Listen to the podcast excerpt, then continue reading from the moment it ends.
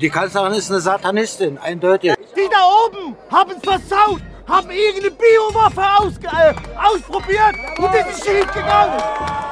Weg mit diesem System, weg mit dieser BRD, weg mit diesem Verbrecherpakt.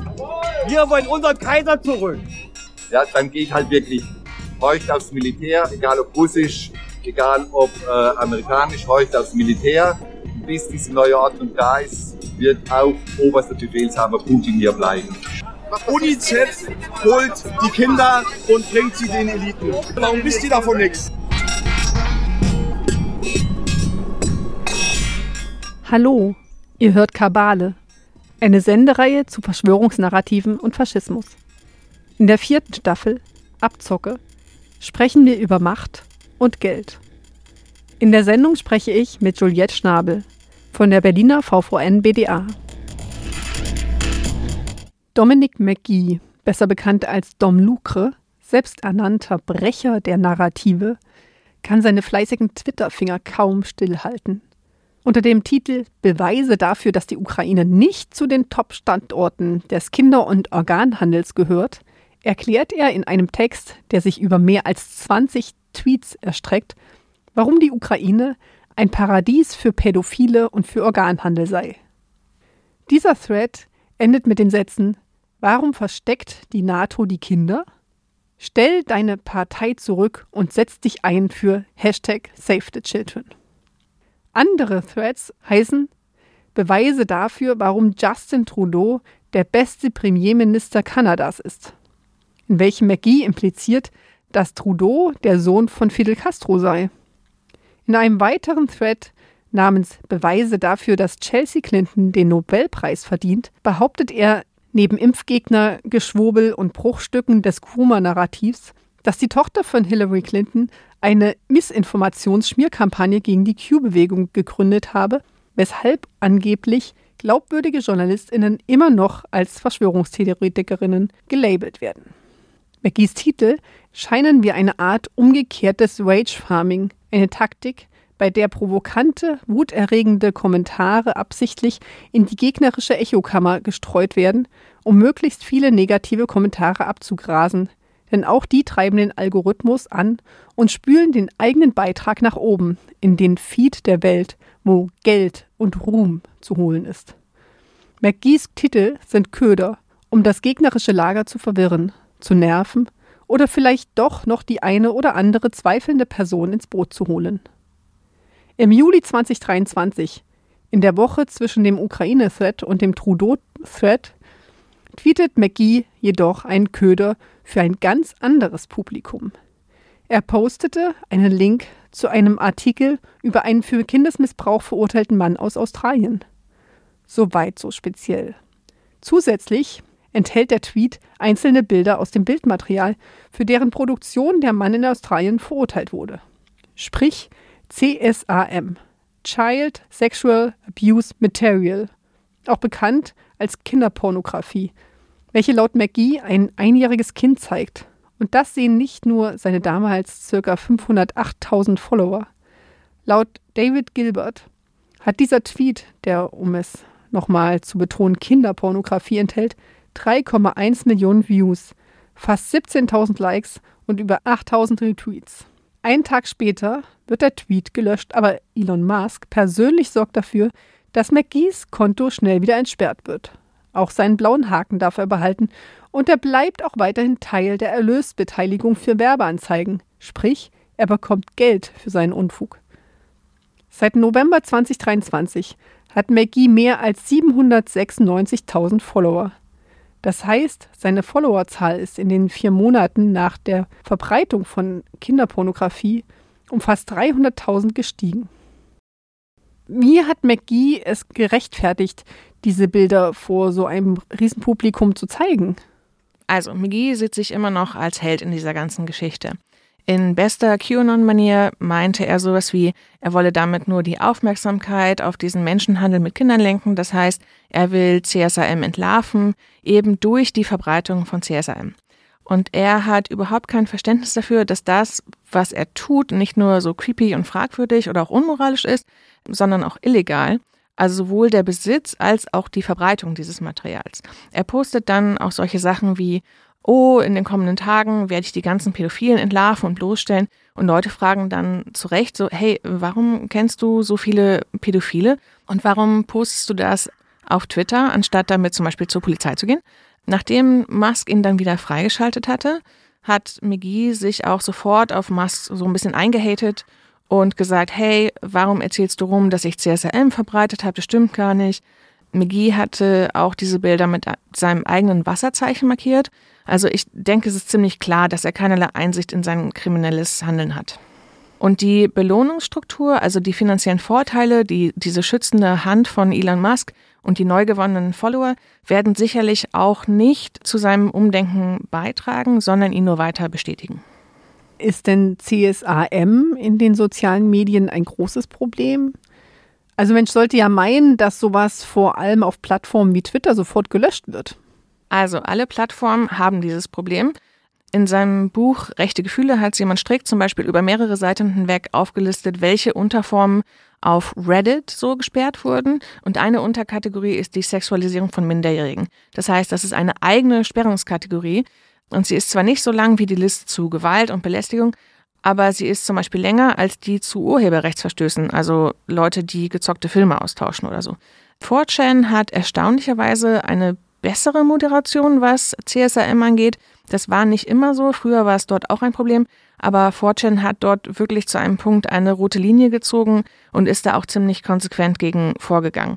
Auf Twitter ist CSRM auch immer schon ein Problem gewesen, aber seit der Übernahme von Musk ist es laut dem Artikel von Gilbert nur schlimmer geworden. Gleichzeitig sagt Musk auch immer wieder, dass der Kampf gegen CSRM seine Priorität Nummer eins sei. Aber Musk hat ja auch behauptet, dass nur ganz wenige interne Leute bei Twitter diese Bilder von Mickey gesehen haben und das war ja ganz offensichtlich auch gelogen. Also das heißt, auch wenn die ersten Q-Tops inzwischen schon mehr als sechs Jahre hier sind und Q jetzt ungefähr schon seit drei Jahren nicht mehr wirklich gepostet hat, sind manche Leute immer noch auf diesem Oldschool QAnon hängen geblieben, oder wie? Also Michael Flynn und Ron Watkins haben in den letzten Monaten eher wieder versucht, Pizzagate wieder zu beleben, quasi schon mal als Aufwärmen für den Wahlkampf äh, 2024. Also 2016 ist äh, wieder da, ja, die Zeit ist ein flacher Kreis. Nur dass diesmal Twitter unter Musk die ganze Sache nicht wegmoderiert oder einfach nur ignoriert, wie 2016, sondern kräftig anschiebt. Pizzagate ist so eine Art Fluch, der uns ähm, über die ganze Serie hinweg verfolgen wird. Das heißt, auch wenn sich bei QAnon ja in den letzten Jahren sehr viel verändert hat, gibt es gewisse Konstanten oder gewisse Narrative, die einfach immer wieder aufgelegt werden. Man sollte ja meinen, dass das ganze Faktenrumgechecke und die ganzen uneingelösten Versprechen dazu führen, dass dieses Grundnarrativ irgendwann wieder in der Mottenkiste verschwindet, zumindest für eine Weile, bis es dann durch den nächsten Nostalgiezyklus wieder hochgespült wird. Aber dem ist hier anscheinend nicht so und ein Grund dafür ist sicherlich die Monetarisierung. Wir haben das bisher immer nur so am Rande erwähnt, dass die Verbreitung von Inhalten, des Baking und so weiter sich in eine Geldquelle verwandeln lässt. Und in dieser Staffel wollen wir uns nochmal genauer anschauen, was das heißt, was das impliziert, was das mit Leuten und Narrativen macht. Direkte Monetarisierung ist, wenn zum Beispiel Leute nur über ein Abo, wie zum Beispiel bei Patreon, an die Inhalte rankommen oder wenn man von Plattformen wie zum Beispiel YouTube an den Werbeeinnahmen beteiligt wird.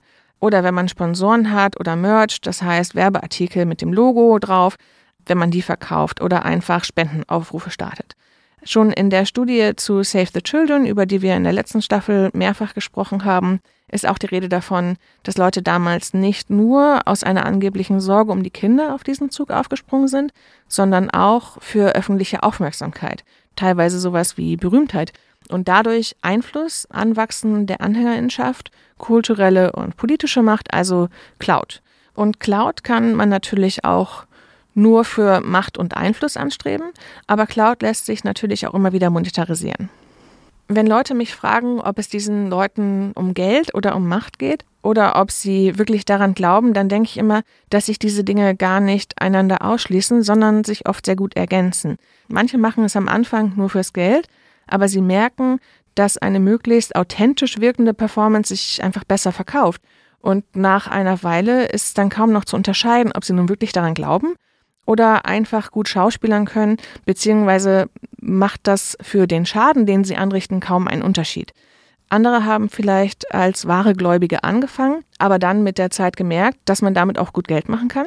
Und inzwischen hängt der eigene Lebensunterhalt so von diesen Quellen ab, dass sie teilweise gar nicht mehr raus können, ohne ihren Status und ihre finanziellen Quellen zu verlieren. Beziehungsweise kann man durchaus auch argumentieren, dass es für wahre Gläubige durchaus Sinn macht, eine Menge Monetarisierung zu betreiben, einfach weil sich dieser Lebensstil sonst auch nicht wirklich durchhalten lässt. Manche haben zum Beispiel im Laufe ihrer Radikalisierung alle Brücken hinter sich abgebrannt oder sie sind so krass drauf, also so konfrontativ, dass sie keinen regulären Job mehr finden bzw. halten können.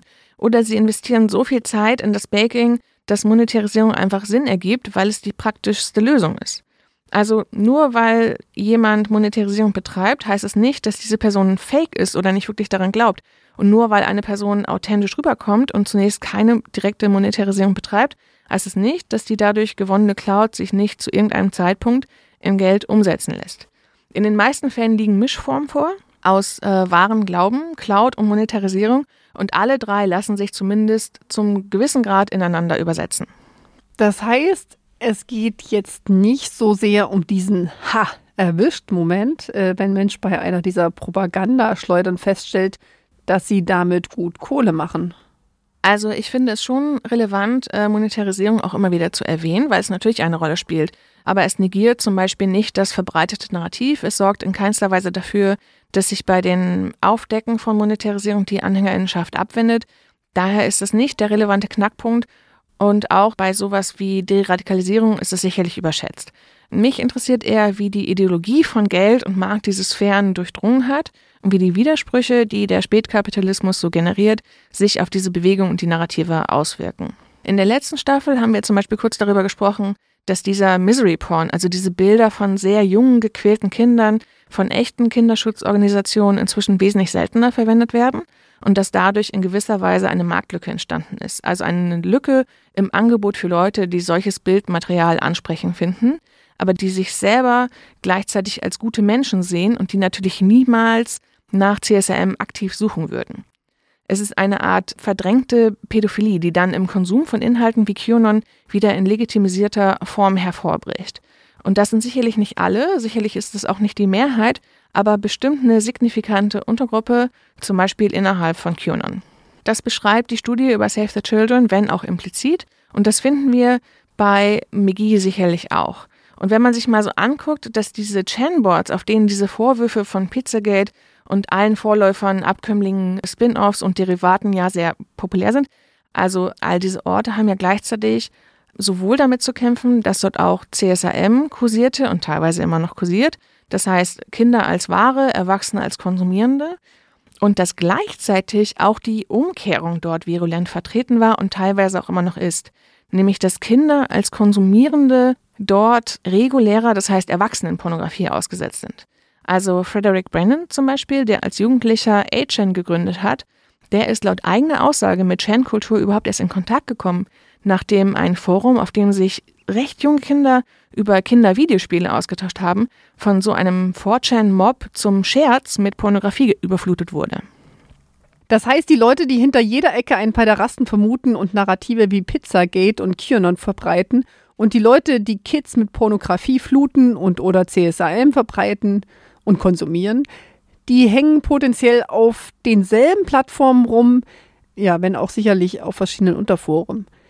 Genau, und es ist davon auszugehen, dass es dort Überlappung gibt, einfach weil sie sich zum Beispiel dasselbe Vokabular teilen, aber auch, weil bei Anhängern von Pizzagate, QAnon, Save the Children und so weiter, wie schon gesagt, sicherlich einige dabei sind, die dort das ausleben, was wir schon in der ersten Staffel mal kurz erwähnt hatten, nämlich die Idee, etwas Verwerfliches und gesellschaftlich zu Recht sanktioniertes Verhalten trotzdem auszuleben unter dem Deckmantel der Aufklärung, Skandalisierung und Öffentlichkeitsarbeit. Es ist das, was wir schon mal kurz angerissen hatten mit diesem Zitat von Hofstetter, in dem er sagt, dass der Antikatholizismus schon immer die Pornografie des Puritaners sei. Das heißt, die Puritaner lebten die ihnen verbotenen sexuellen Vorstellungen nicht in der Realität aus, sondern in gewisser Weise so bei Proxy, also auf Umwegen, indem sie den Katholiken vorwerfen, ganz wilden Sexkram, aber auch grausame Rituale zu praktizieren. Und dies waren in der Vorstellung der Puritaner natürlich nicht nur einige schwarze Schafe innerhalb der katholischen Kirche, sondern es war laut den Puritanern innerhalb der Strukturen und Praxen beim Katholizismus angelegt. Die Beichte wurde zum Beispiel als ein Ort gesehen, wo eine Gelegenheit zur Verführung geschaffen wird. Klöster wurden als zügellose Orte beschrieben. Und eins der meistgelesenen Bücher damals in den USA war ein Bericht von 1836 äh, namens Awful Disclosures, also schreckliche Enthüllungen. Und äh, darin wird von einer angeblichen Augenzeugin unter anderem beschrieben, dass in einem Kloster Säuglinge von den Priestern getötet werden, direkt nach der Taufe und das mit sehr vielen Details. Also diese Lust an der angeblichen Grausamkeit des Feindes, das ist nicht erst mit den Chan-Boards aufgekommen. Ja, es war ja 2023 ein Film namens Sound of Freedom ins Kino gekommen. Ja, dieser Film ist zwar keine Doku, aber er orientiert sich ganz massiv an der Organisation OUR. OUR steht für Operation Underground Railroad, die laut eigener Aussage Kinder aus der Sexsklaverei befreit. Dieser Film wurde von QAnon-Leuten ganz massiv gehypt, unter anderem, weil der Hauptdarsteller Jim Caviezel ja schon seit einer ganzen Weile sehr massiv bei QAnon involviert ist und unter anderem bei QAnon-Veranstaltungen aufgetreten ist. KritikerInnen haben daher auch zu Recht darauf hingewiesen, dass dieser Film das QAnon-Narrativ verbreitet und so potenziell als Rekrutierungsmaterial genutzt werden kann. Fällt für dich dieser Film in ein ähnliches Raster? Ja, schon. Auch in diesem Film gibt es natürlich Misery Porn, so leidende Kinder, an denen sich die selbsternannten pädophilen Jäger dann ergötzen können, um den Pädophilen danach sanktionierte Gewalt anzutun. Das heißt, es befriedigt nicht nur diese geheimen verdrängten Misery-Porn-Bedürfnisse, sondern erlaubt auch Leuten, die sich selbst als zivilisiert betrachten, einen Moment des Schwelgens in unzivilisierter Gewalt. Das heißt, es werden so mannigfaltige, massive Grenzüberschreitungen ohne die Notwendigkeit von Scham oder Reue angeboten. Und die Monetarisierung, die über die Befriedigung dieser Bedürfnisse erzielt wird, die findet ja nicht nur an den Kinokassen statt. Leute haben ja auch der echten Organisation OUR massiv Geld hinterhergeworfen. Das heißt, wir haben dort auch auf jeden Fall zunächst eine massive Monetarisierung. Aber das Problem geht meiner Meinung nach noch tiefer. Die Art und Weise, wie diese Operationen aufgebaut waren, ermöglichte gravierende Formen sexuellen Missbrauchs von anderen Mitwirkenden durch den früheren Kopf der Gruppe, Tim Ballard der ja im Film von Caviezel dann dargestellt wird und der quasi bis zu seinem Rausschmiss faktisch das öffentliche Gesicht dieser Organisation war. Gleichzeitig war es umso schwerer, dies zu thematisieren, denn man will ja diese wichtige Mission nicht gefährden, man wird dazu angehalten, sich aufzuopfern für die Kinder. Außerdem wurden und werden die Abläufe der Operationen nicht entlang von Kindeswohl festgelegt, sondern entlang von Unterhaltungswert von Narrativstruktur, von diesem Cowboy-Gehabe, das dann Kinder äh, massiv traumatisiert hat. Aber das ist egal, denn es soll sich ja erstmal für die Beteiligten geil anfühlen. Ne? Und es muss sich ja auch gut verkaufen. Hinzu kommt, dass diese Operation, also diese Befreiungsoperation, teilweise auch eine Nachfrage an Kindern generiert haben, die zunächst so nicht da war. Das heißt, anstatt den Kinderhandel zu stoppen oder auszutrocknen, wird durch diese Verhaltensweisen, genau wie bei McKee, dieser Markt teilweise befeuert, beziehungsweise beteiligen sich die angeblichen Retter in, in gewisser Weise selbst aktiv an diesem Markt als Kaufende und Verkaufende. Und hier kommt noch ein weiterer Aspekt hinzu, der uns auch in dieser Staffel immer wieder begegnen wird.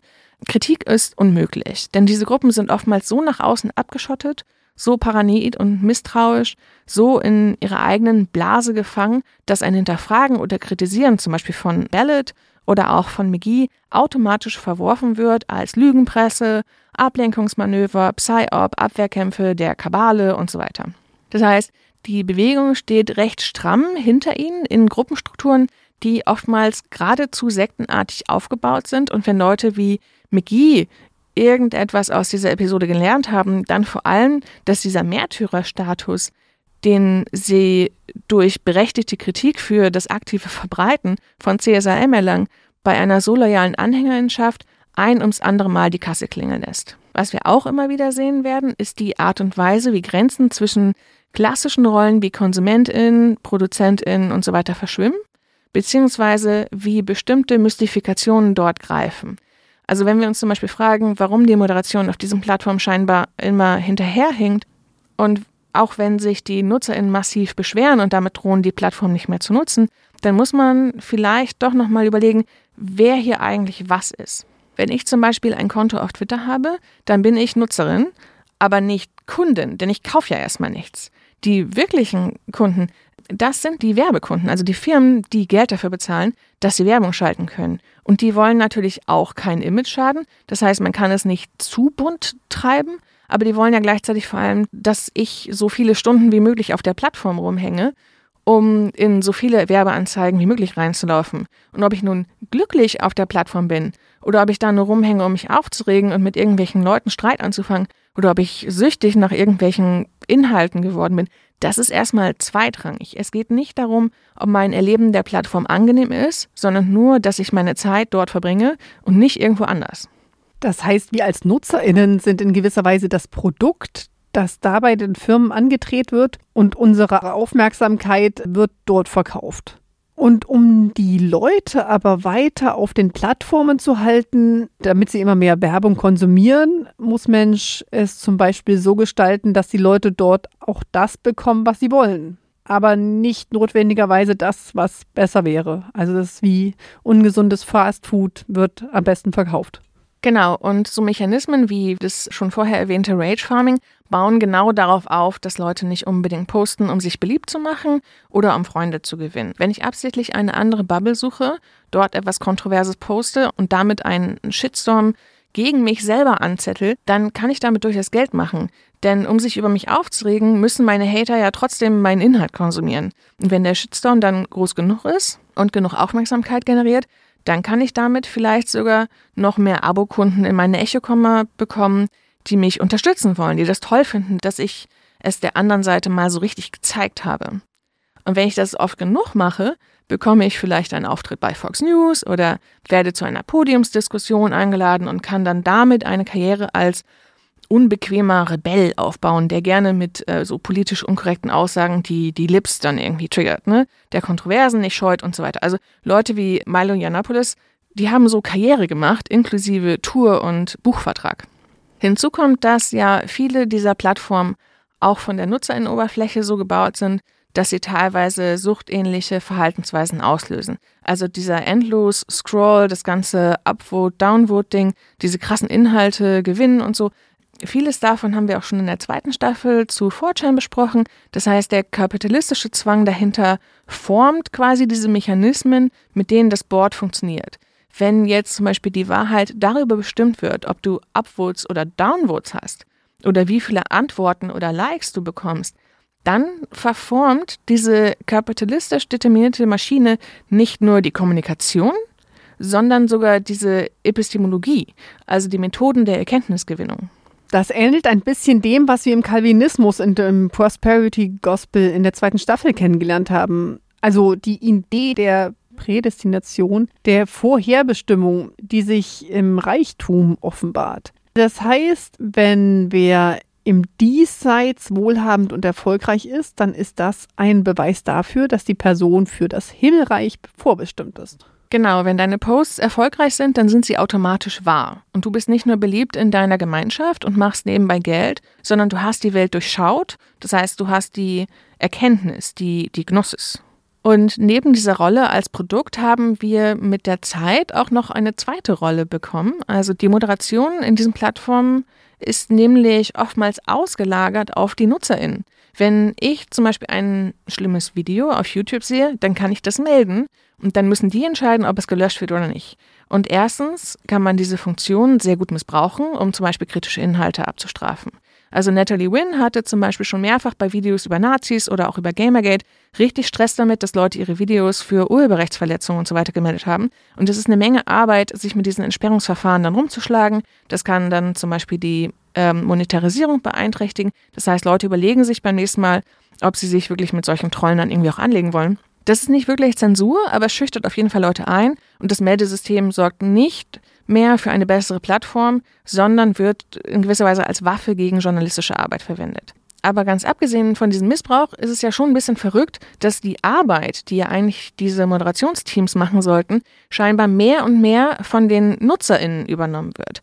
Laut Ryan Broderick äh, lief Moderation ja früher vor allem über so ausbeuterische Betriebe, meist in Ländern wie, wie Kenia oder Südafrika. wo Leute für so einen Dollar pro Tag sich den Bodensatz vom Bodensatz von schrecklichen Inhalten ansehen mussten, um dann auszusortieren, was gesperrt wird und was nicht. Und solche Jobs, das hält ja auch niemand lange durch. Also diese sogenannten Cleaners mussten meist recht schnell ersetzt werden. Und Broderick sagt, dass zum Beispiel auf Twitter unter Musk einfach ein Großteil der Moderationsteams gefeuert wurde und die Leute, die jetzt diesen Bodensatz vom Bodensatz ausgeliefert sind und per Meldeverfahren durchsieben müssen, was okay ist und was nicht, das sind wir. Das heißt, wir arbeiten alle unbezahlt für Twitter, für YouTube, für all diese Firmen, die uns sagen, hey, wenn es dir nicht gefällt, dann mach's doch selber besser. Und wir gucken dann mal, im Fall von McGee mehrere Tage später, ob wir den Kram sperren oder nicht. Das heißt, ob wir hier zum Beispiel aktiv an ein Millionenpublikum CSM verbreiten oder nicht. Und beim nächsten Mal sprechen wir über ESOS, Prepper und deren Ideen zu Geld und Gold. Die Leute werden wach und dann, dann schnappen wir euch. Ganz einfach. Und dann geht ihr vor Gericht. Für euren Scheiß, den ihr verbreitet habt. Und ihr habt dazu beigetragen, dass die Leute weiter schön schlafen. Wenn euch diese Sendung gefällt, empfehlt sie gerne weiter. Nachzuhören unter freie-radios.net unter dem Stichwort Kabale. Kabale mit Q. Dort findet ihr auch die Literaturhinweise und weiterführende Links.